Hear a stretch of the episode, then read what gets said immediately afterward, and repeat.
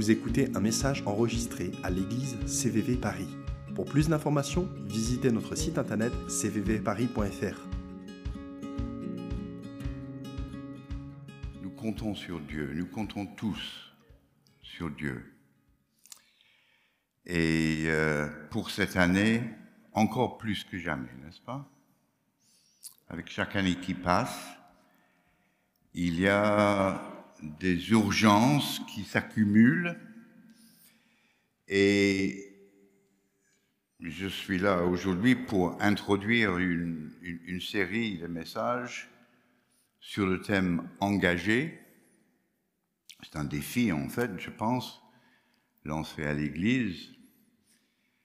Et aujourd'hui, le thème c'est engagé pour être réveillé pour être réveillé. Alors, je vais parler du réveil. Hein?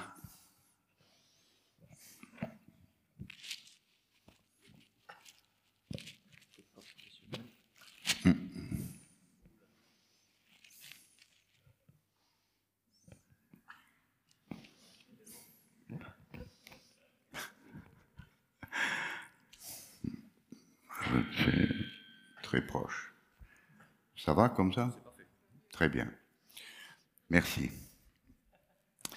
Bon, je veux commencer en, en, faisant un petit rappel, mais pas dans le détail, du simple fait que cette Église, le chemin, la vérité et la vie, est fondée sur une vision donnée par Dieu pour le réveil de Paris et la région parisienne. C'est aussi simple que ça. C'est pas plus compliqué que ça. Mais au, auquel grand sujet. Mais Dieu a exprimé son désir profond, absolu de réveiller Paris. Et je pense tout de suite à quelques petits mots qui se trouvent à la fin du livre de Jonas, l'histoire de cet homme un peu bizarre avec sa baleine et qu'est-ce qu'on sait. Mais tout à la fin,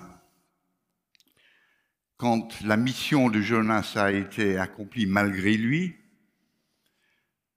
il, il discute encore avec Dieu parce qu'il n'est pas très content, parce que toute la ville de Ninive s'est repentie, s'est convertie, s'est tournée à Dieu, n'a pas été jugée, ils ont été sauvés. Quand ils ne le méritaient absolument pas, quand ils étaient païens, loin de Dieu, mais Dieu les a sauvés dans sa miséricorde. Et Jonas en fait, ils discutent tout ça.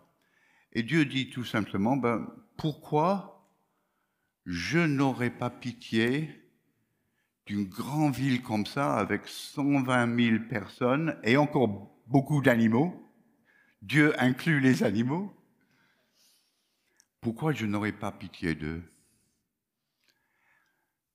Et quand on songe à ça, on dirait, mais à combien plus forte raison s'il y avait 120 000 à Ninive, il y a 100 fois ça à Paris,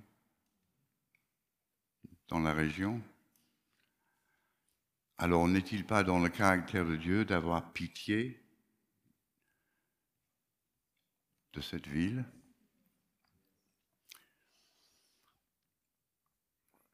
Et Dieu, en même temps, il, il, a dit que cette Église a un rôle à jouer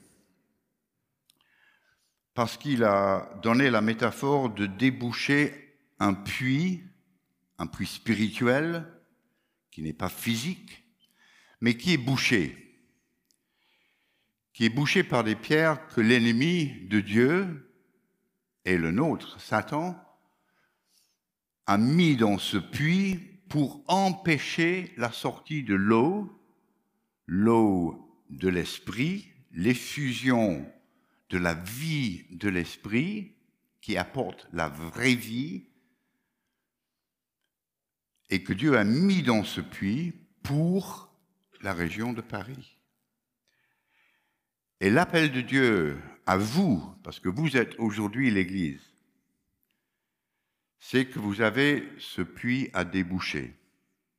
Je ne vais pas entrer dans le détail de ça, ce sera certainement un sujet pour un autre moment, parce que je veux aller en quelque sorte plus vers les conséquences de quand ce puits sera débouché. Je veux qu'on ait une vision de ça, et une vision pour cela. Alors, il y a un verset qui, qui introduit la notion, pour moi, de, de réveil. Ça se trouve en Ésaïe 63 et le verset 19. Et je le lis. Oh, si tu déchirais les cieux et si tu descendais, les montagnes s'ébranleraient devant toi. Maintenant, je vais le lire une deuxième fois, mais un peu d'une autre manière. Aïe, oh, si tu déchirais les cieux et si tu descendais les montagnes s'ébranleraient devant toi, ô Dieu.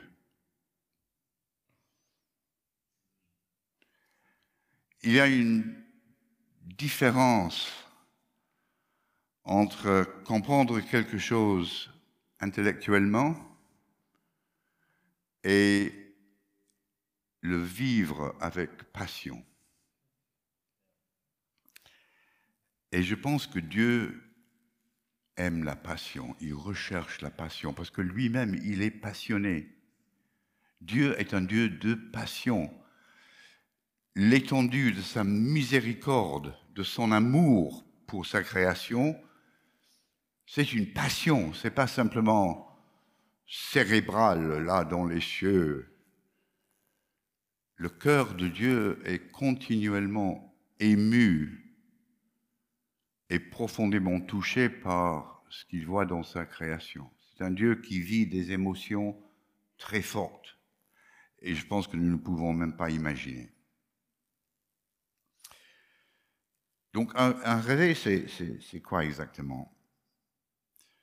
Bon, c'est ce qui est arrivé à Ninive. C'est une visitation de la puissance et de la présence de Dieu par le Saint-Esprit à très grande échelle. Vous savez, on, mesure les, séismes les tremblements de terre par une méthode qui s'appelle l'échelle Richter, et c'est exponentiel. Chaque, chaque 0,1%, c'est 10, fois plus fort que le, précédent. Donc à 3, euh, ça, ça, remue un petit peu comme ça. À 6, euh, mais à 9, c'est des centaines de fois plus fort, et tout s'écroule. J'ai habité à Los Angeles et je suis passé par quelques petits tremblements. J'ai vu les rideaux bouger, j'ai entendu des choses tomber dans la bibliothèque. Je n'ai jamais vécu le vrai euh, Dieu soit loué. Mais spirituellement, un réveil, c'est un Richter échelle 10. ou disons peut-être entre 8 et 10, parce que là aussi il y a, il y a eu des petits réveils et il y a eu des énormes réveils. La réforme était un réveil en fait, un mouvement de réveil qui des vagues dans tous les sens pendant des années et des années, mais qui a touché tout le christianisme. Là, c'est un, force 10. Hein Et il y a toute une histoire des réveils. On ne va pas plonger là-dedans parce que ce n'est pas le sujet, mais c'est un sujet absolument fascinant. Je vous recommande de trouver un, un bon livre d'histoire des réveils, non seulement en France, mais dans le monde entier. Et on apprend beaucoup en étudiant un petit peu comment ça s'est produit, qu'est-ce qui s'est passé. On les trouve finalement aussi dans le livre des actes. Le livre des actes, c'est, une histoire de plusieurs réveils dans les villes où l'évangile a été prêché par Paul, par Pierre et par d'autres.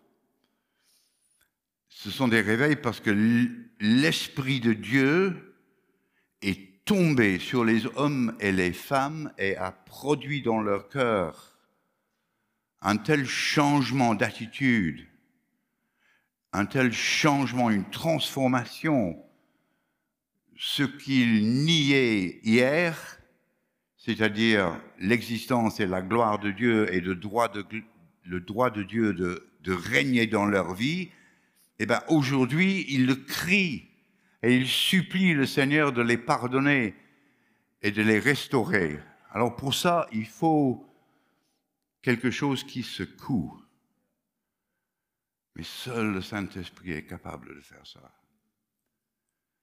Nous sommes appelés à prêcher la parole de Dieu, à annoncer les bonnes nouvelles de l'Évangile, mais ce sont des paroles, ce sont des raisonnements d'hommes qui essayent de communiquer à vous des idées conceptuelles.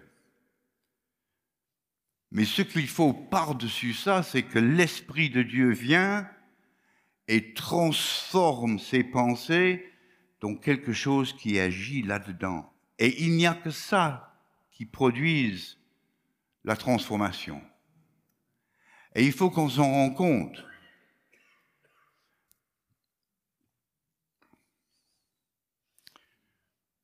Trois points sur le concept réveil. D'abord, justement, c'est une initiative souveraine de Dieu.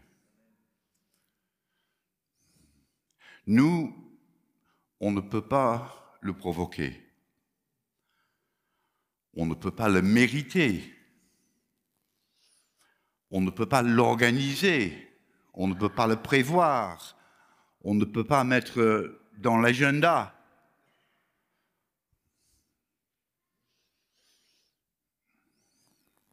Nous dépendons à 100% de Dieu.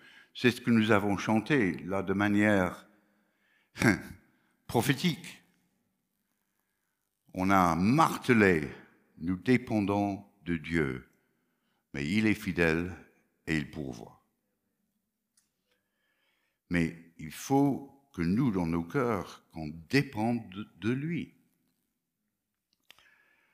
Deuxièmement, c'est toujours le Saint-Esprit, toujours le Saint-Esprit qui convainc de péché, qui amène à la repentance, à un changement de direction totale dans nos vies et qui nous donne la foi, par la grâce, de pouvoir croire en l'œuvre finie de Jésus. Ce qui permet au Saint-Esprit, je dirais, de nous donner l'Esprit de Jésus en nous, ou en d'autres termes, de venir habiter dans nos propres cœurs et d'apporter avec lui la vie du ciel, la vraie vie, la vie éternelle. C'est une œuvre souveraine, ce n'est que lui qui puisse le faire. Et il le fait continuellement. Vous tous, j'espère, vous avez été touchés comme ça, vous avez vécu cela. Vous connaissez aussi des gens autour de vous qui ont vécu ça peut-être récemment. Vous avez eu l'occasion de pouvoir témoigner et vous avez vu des résultats. Bravo, vous avez pu témoigner, c'est, nécessaire.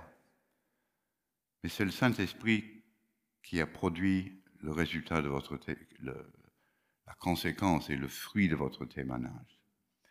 Et là, on est dans l'un de ces mystères profonds Dieu est tout-puissant, Dieu est souverain, mais il a choisi aussi de nous inclure, les membres de son corps, les membres de l'Église. Il veut absolument nous associer à cette œuvre de rédemption. comme Jésus a dit, euh, bah, les pierres même, ils, pourraient crier ma louange. Il pourrait, Dieu pourrait faire chanter les murs. Euh.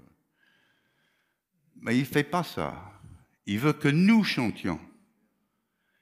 Il veut que son peuple l'acclame. il n'attend que ça. Et là,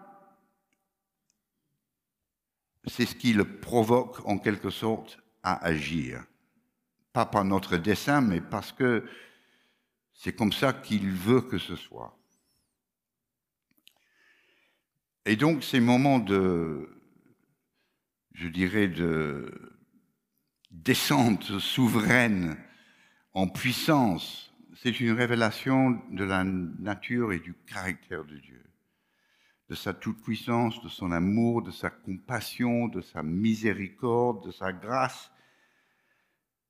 La révélation d'un Dieu qui sauve, qui sort du pétrin et qui donne gratuitement le bonheur absolu d'être dans la présence d'un Dieu si bon, si bon, si bon pour toute l'éternité. Alors, c'est clair, j'espère, nous voulons un réveil. Nous voulons le réveil de Paris. Vous êtes d'accord? Oui, on est d'accord.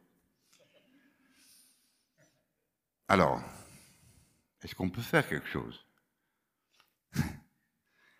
On a dit l'homme ne peut pas faire ceci, il peut pas faire. Est-ce qu'on peut faire quelque chose ben, je pense que l'enseignement de la Bible et la lecture de l'histoire nous dit que la réponse est oui. Ce qu'on peut faire, c'est prier. Et vous direz peut-être, oui, mais effectivement, j'ai compris ça. Et je le fais déjà. Très bien. Moi aussi, je le fais. Mais, voilà, le truc c'est, oui, on le fait, on le fait parfois avec ferveur, on le fait parfois d'une manière organisée dans une église, dans une ville, même dans tout un mouvement, c'est vrai. Alors pourquoi on, ne voit pas encore le fruit de cela? Pourquoi on, dirait non pas que rien ne se passe, mais ce n'est pas ce que nous voulons, ce n'est pas ce que nous espérons, n'est-ce pas? Est-ce que Dieu, finalement, ben, il, est, un peu difficile, quoi. Je sais pas, il veut, mais il veut pas tout à fait. Je sais pas, il joue avec nous. Non. Honnêtement, non, non, non, non. Ce n'est pas son caractère. Parce qu'en fait, le réveil, c'est bien son objectif, c'est son but, c'est ce qu'il veut aussi. Et je, pense à l'histoire du lépreux en Marc 1 qui s'approche de Jésus dans ses haillons, dans sa misère horrible, la léprose. il, il, vient vers Jésus et il sait, il sait qui est Jésus, en fait. Et il dit à Jésus, si tu veux, tu peux me rendre pur. Si tu veux. Alors, c'est comme s'il y a une sorte de doute. Est-ce que tu veux vraiment? Parce que je sais que tu peux. Mais voilà, je suis là, euh, rien ne change, c'est pire en pire chaque jour. Est-ce que tu veux? Et Jésus dit immédiatement, je veux soit pur. Et instamment, la peau de cet homme a complètement changé, il est guéri. Parce que Dieu veut. Et Dieu veut le réveil. Il ne faut pas qu'on s'en doute, il ne faut pas qu'on laisse ces, petits questionnements, euh, notre désir, notre impatience notre absence de persévérance, parce que nous sommes comme ça. Il ne faut pas qu'on laisse cela insinuer le doute sur la volonté de Dieu. Qu'il y a une vérité simple. Dieu, Dieu connaît nos cœurs et il lit plus profond que nos paroles et nos, et nos gestes. Il voit plus loin. Il connaît nos mobiles. Il sait exactement de quoi chacun, de quoi nous sommes faits. Et finalement, le, désir de Dieu, ce n'est pas simplement d'envoyer son esprit pour un grand réveil, mais c'est aussi de faire en sorte que ceux qui le connaissent déjà se rapprochent de lui et deviennent de plus en plus comme Jésus, parce qu'ils sont si proches de Jésus qu'ils contemplent son visage pour être changés de gloire en gloire, comme, enseigne Paul aux Corinthiens. Dieu veut que la relation entre chacun d'entre nous et lui soit beaucoup plus profonde et, et beaucoup plus dense, réelle, permanent.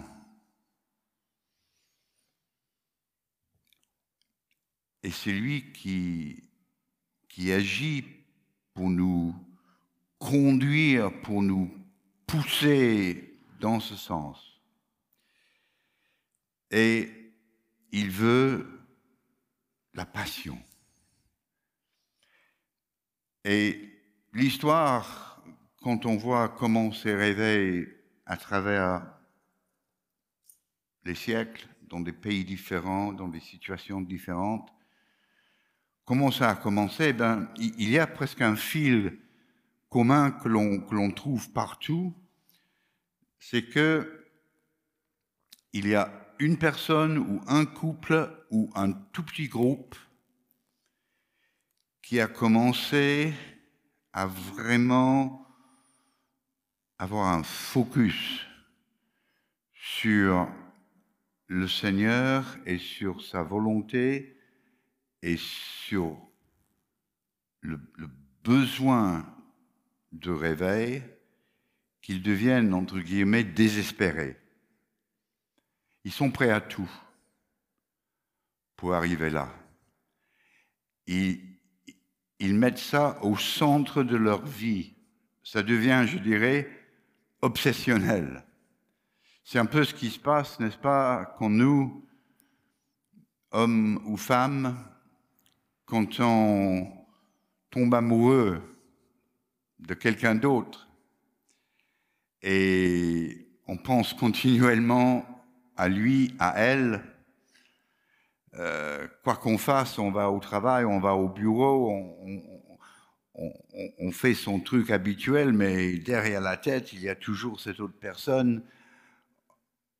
On attend que la possibilité le soir de les retrouver. Si on est séparé longtemps, euh, on est tout décousu. C'est ça, tomber amoureux, n'est-ce pas? C'est ça la passion. Et je pense que Dieu veut quelque chose un peu similaire de ça. C'est peut-être une métaphore un peu de, de comment Dieu aimerait que l'on soit, mais de manière aussi soutenue. En tout cas, que parmi toutes les autres choses de la vie qui sont en elles-mêmes parfaitement légitimes, je ne suis pas en train de dire qu'on néglige nos familles, qu'on néglige notre travail, qu'on n'a pas le droit de, prendre des vacances. Je ne suis pas en train de dire ça. Hein. Je dis simplement que il y a une façon de vivre tout en faisant mettre au boulot dodo tous les jours, mais où Dieu est au centre des choses. Et c'est ça que Dieu veut qu'on retrouve et que l'on vit individuellement et en groupe, de manière à ce que on exprime vers Dieu ce, ce cri de passion, Seigneur, descends des cieux, déchire la voile. Alors, elle est, elle est déchirée dans un sens, dans le sens très important sur le plan personnel, parce qu'il n'y a plus de voile entre individuellement nous et le Seigneur. Ça fait partie du miracle de la croix et de la résurrection. La voile a été déchirée. Mais c'est aussi vrai, et on, trouve des paradoxes un petit peu partout. C'est vrai que cette voile-là, qui séparait est déchirée, mais il y a quelque chose, en tout cas, qui, qui fait que la puissance qui est présente dans le ciel, dans les lieux spirituels où Dieu habite, ça, ça n'arrive pas à nous toucher de cette manière que dans des circonstances spécifiques. Mais il y a un problème. Enfin, moi, moi je trouve qu'il y a un problème. Je peux vous inciter, je peux vous exhorter à être passionnel,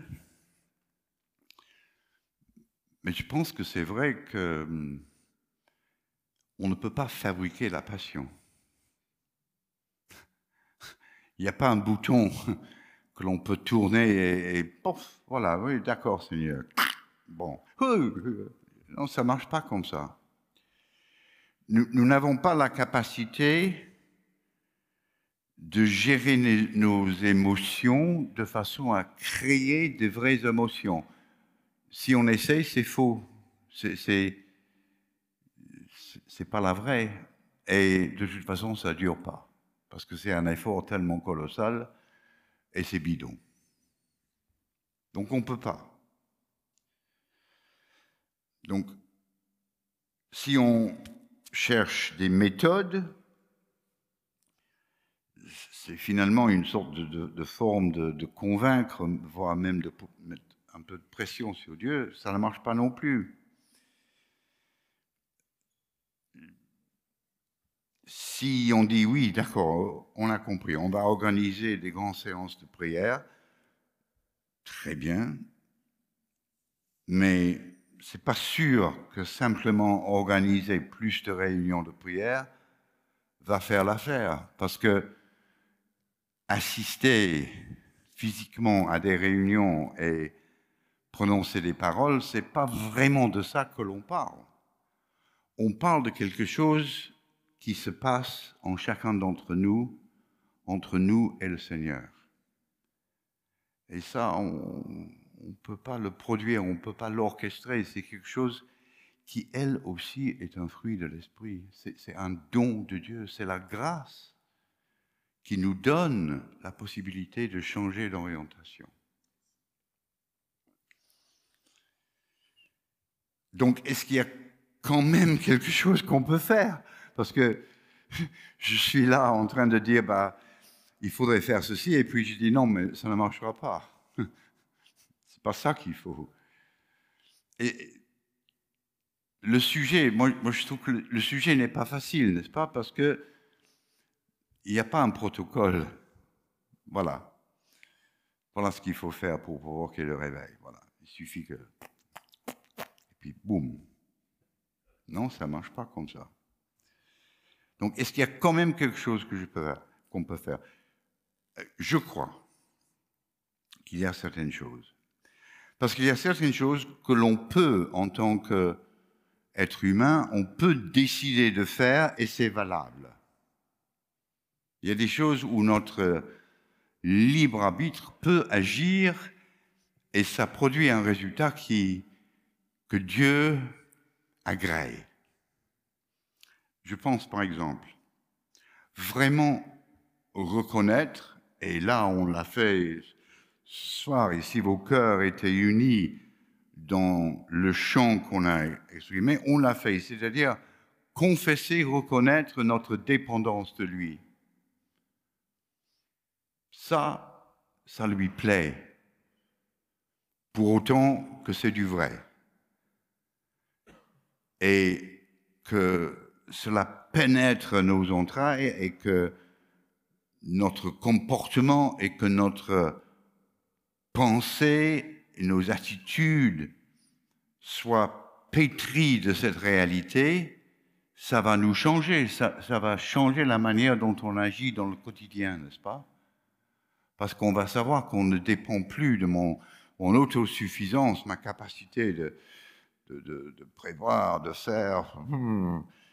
Non, je, je, je dépends de mon Seigneur. On peut aussi vraiment considérer la situation du monde autour de nous. Je ne dis pas qu'on ne le fait pas, déjà. Mais j'ai l'impression quand même que dans le monde où nous vivons, en tout cas, il y a tellement de choses, d'impressions, de communication médiatique, de tout sens qui nous assaillent tous les jours qu'on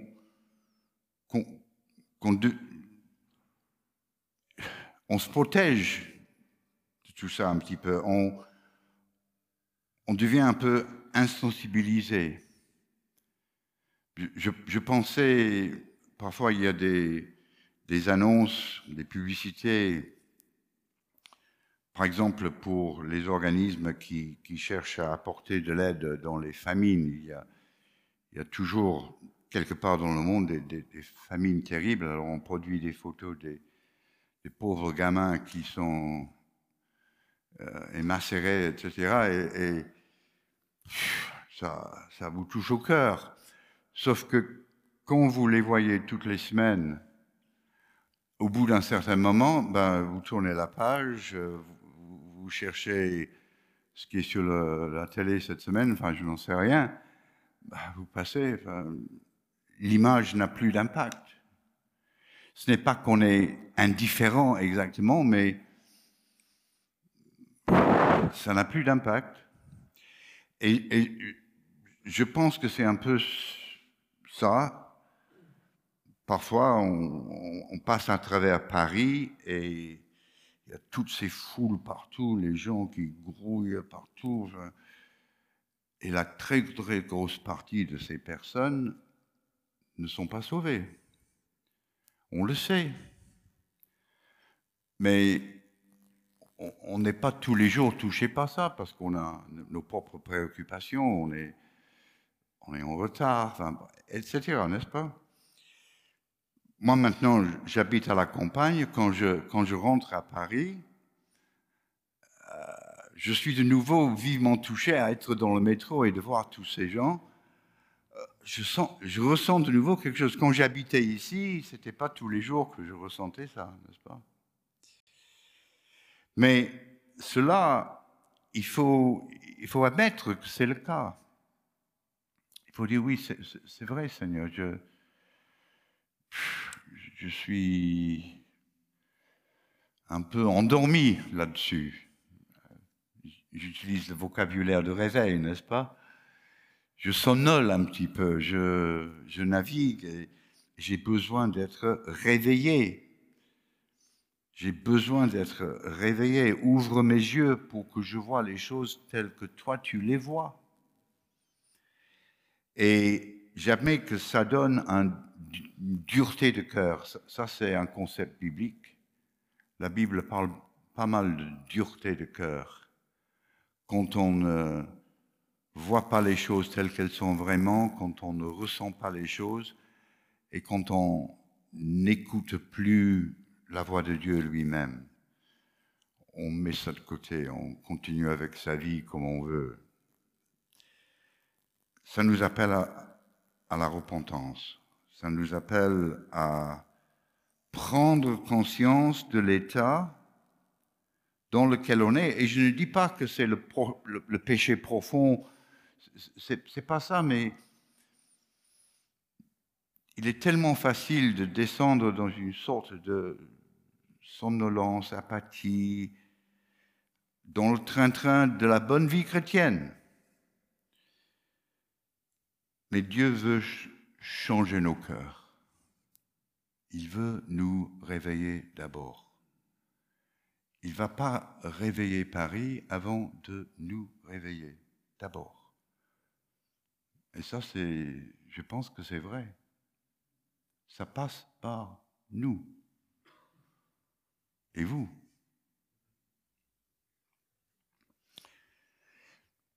Qu'est-ce qu'on peut faire? Ben, Pratiquement, on peut dans sa prière personnelle s'examiner, demander à Dieu de nous montrer, de nous communiquer. Et je dirais, il y a une chose, je trouve que les psaumes sont remarquables dans leur, leur façon d'exposer les cœurs de ceux qui ont composé ces, chants, ces, poèmes, parce qu'ils crient, ils crient vraiment à Dieu parfois du plus profond, et, ce sont des choses qui peuvent vraiment, avec la puissance de l'esprit, qui peuvent nous, nous toucher. Par exemple, je prends un simplement quelques versets, psaume 84.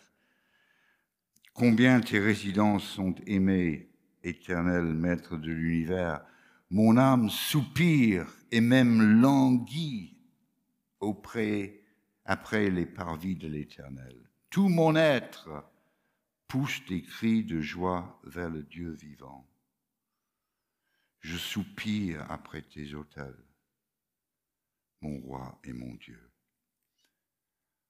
Alors, si on, médite sur ce genre de texte, je pense que l'Esprit de Dieu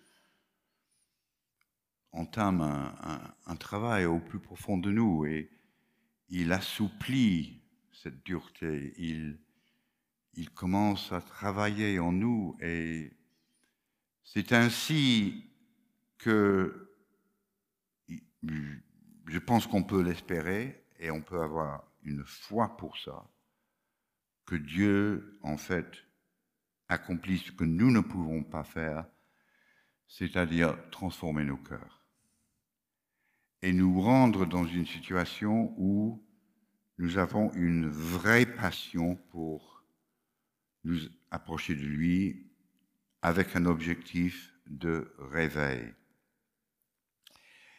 Je dirais, bon, tout ça, c'est c'est un enseignement classique où c'est pas peut-être des grandes révélations, mais je pense qu'il y a deux choses spécifiques qui s'appliquent particulièrement à cette situation, à notre situation aujourd'hui dans l'Église, le chemin, la vérité et la vie.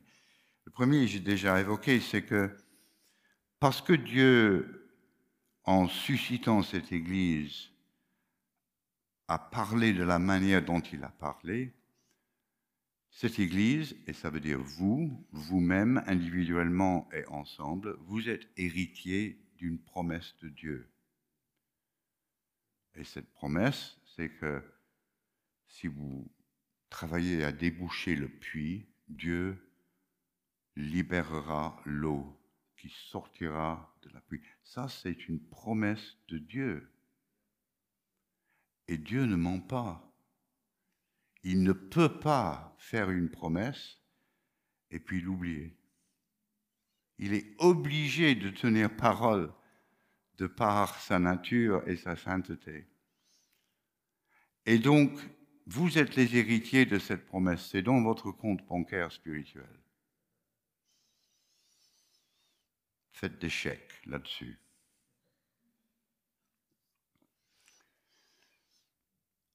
Et même si ça prend du temps, il faut revenir sur ces paroles de dans, le deuxième chapitre d'Habakkuk où, où il a dit, concernant justement la notion de vision, qu'il faut écrire afin qu'on le lise couramment, qu'on comprenne ce qui a été dit par Dieu. Habakkuk a écrit, euh, c'est une vision qui concerne un moment fixé, elle parle de la fin, elle ne montira pas, et si elle tarde, attends-la, car elle s'accomplira, elle s'accomplira certainement. Habakkuk 2, 2. Donc, il y a de l'espoir là-dedans. Il y a une promesse certaine. Et puis, il y a un deuxième facteur que j'ai pensé découvrir un peu moi-même en passant dans une période avant Noël. Je, travaillais un peu la question, y avait cette, notion de réveil, mais il y avait aussi, je, travaillais la question de la résurrection. Vous direz, avant Noël, ce n'est pas habituel, c'est une autre période de l'année où on pense à la résurrection. Oui, mais c'était comme ça.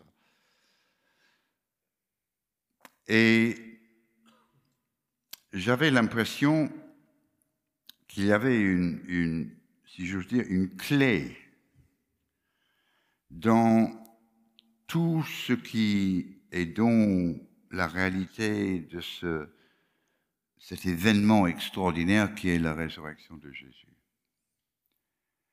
Et que c'était une clé parce qu'il y avait une, dans, la, dans la compréhension et, je dirais, l'internalisation de, de, tout ce qui est dans la réalité de la vie nouvelle que, que, que, que Dieu a libérée en ressuscitant Jésus non simplement à vivre encore 50 ans, comme lui-même Jésus a fait par exemple pour Lazare, mais dans une vie éternelle d'une autre substance, d'une autre, nature que ce que nous avons tous connu jusqu'à présent en tant qu'être humain.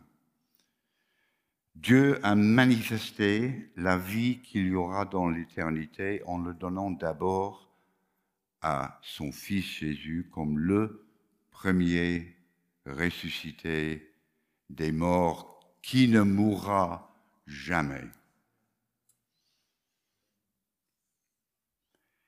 Et donc, ce, ce, concept, cette réalité de résurrection, c'est quelque chose d'absolument essentiel.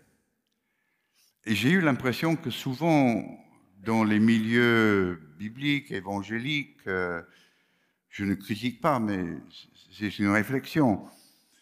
Bien sûr, Noël, c'est toujours et, valablement, c'est la venue de Jésus. C'est extraordinaire, c'est miraculeux. La croix, c'est le passage obligé. Jésus a accepté la croix. Il a accepté de donner sa vie librement et il y a des choses très profondes que nous devons comprendre sur la croix et appliquer dans nos vies personnelles, c'est tout à fait vrai. Mais souvent, c'est là où on met l'emphase. Au point où, dans certaines églises, n'est-ce pas, la chose la plus importante, c'est la croix. Paul a dit que si Jésus n'avait pas ressuscité, c'est pas la peine. On est toujours dans nos péchés. Donc oui, la croix est absolument essentielle. Mais sans la résurrection, la croix est un temps de torture impensable qui a amener le jugement de Dieu sur un homme, mais qui par la suite est mort? Bon.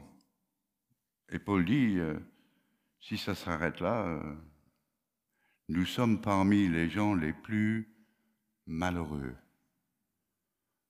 parce qu'on a mis notre espoir sur une fausse piste. Mais gloire à Dieu, ce n'est pas une fausse piste, parce qu'il est ressuscité. Il est réellement ressuscité. Donc, cette résurrection, c'est l'événement le plus extraordinaire dans toute l'histoire de la création du monde, où la mort telle que nous le connaissons a été définitivement vaincue, où le Saint-Esprit a pu être libéré d'une manière nouvelle pour visiter le monde entier et venir habiter dans chaque individu qui croit et agir parmi nous et en nous sans limite. La puissance de la résurrection est ce qui nous donne la vie aujourd'hui parce que le Saint-Esprit est celui qui a ressuscité Jésus des morts et c'est lui qui habite en chacun d'entre nous si nous sommes nés de nouveau. Alors, cette pensée, c'est que quelque part, peut-être il y a, en méditant, en creusant dans la notion de la résurrection, il y a potentiellement une action justement du Saint-Esprit en nous pour libérer un renouvellement de notre foi, de notre passion, et de nous faire entrer donc sur, commencer à prendre ce chemin qui qui est le chemin de la passion d'amour pour, pour Dieu et ce que Dieu veut faire parmi nous et autour de nous et au-delà, dans un tremblement de terre spirituel tellement puissant que le monde entier le saura. Et c'est possible. Et c'est aussi gigantesque que ça. Mais il faut que ça commence quelque part, n'est-ce pas? Et moi, je, suis convaincu que dans la pensée de Dieu, dans le dessein de Dieu, je ne dis pas ça de, façon élitiste, je ne dis pas qu'on est le seul concerné. Chaque groupe, chaque église peut avoir sa propre révélation du rôle que Dieu veut qu'il joue. Mais cette église a reçu quelque chose de très spécifique. Et Dieu nous invite, je dis bien, à encaisser cette promesse, de signer des chèques de foi et de faire ce que nous pouvons faire. C'est peut-être limité parce qu'il y a tellement de choses qui dépendent totalement de Dieu. Mais ce que Dieu veut, c'est qu'on on fait ce qu'on peut. Pas plus, mais pas moins.